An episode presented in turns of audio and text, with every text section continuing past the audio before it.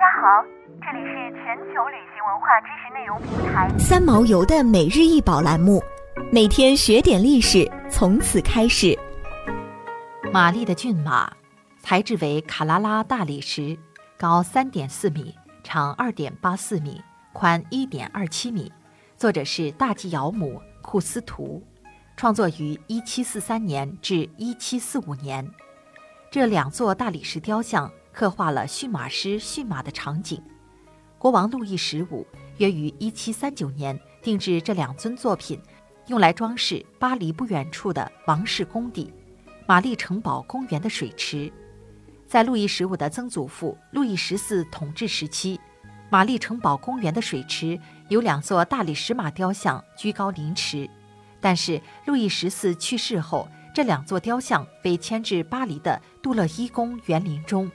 因此，玛丽原址处成为一块空地。为了替代原先的两座雕像，路易十五定制了两座新的马雕。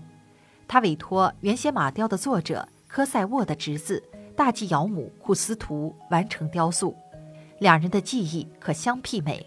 像他叔叔一样，库斯图实现了一项技艺创举：短短两年 （1743 至1745年），将一整块卡拉拉大理石。刻凿成两座大型雕像，许多细节都需精雕细琢。马配头现已损坏，散乱的马鬃、轻盈摆动的马尾和覆盖部分马身的熊皮。玛丽骏马的新颖之处在于，其创作没有参照任何神话或寓言，雕像展现的只是原始本性，动物性与人性之间的直接冲突，两股蛮力之间的对抗。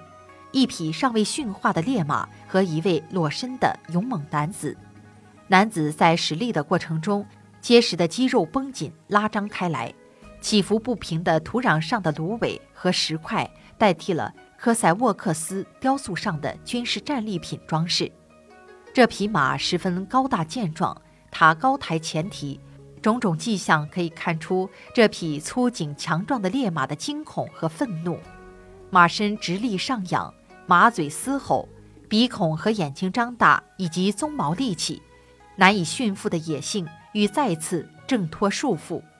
观众无论站在哪个角度观赏，都可以清晰地感受到动态、力量和对抗的激烈。艺术家观察人马抗衡实力，从自然状态汲取创作灵感。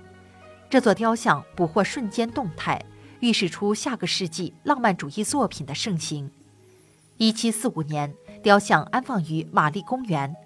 自问世之初，雕像即被视为法国雕塑的杰作，这使得雕像得以在法国大革命时期在玛丽城堡遭毁时幸免于难，并在一七九五年运至巴黎，置于协和广场的高大底座上，立于香榭丽舍大街街口处。而后，雕像于一九八四年被移至卢浮宫博物馆保存。在协和广场和玛丽城堡公园，则分别放置了其复制品。想要鉴赏国宝高清大图，欢迎下载三毛游 App，更多宝贝等着您。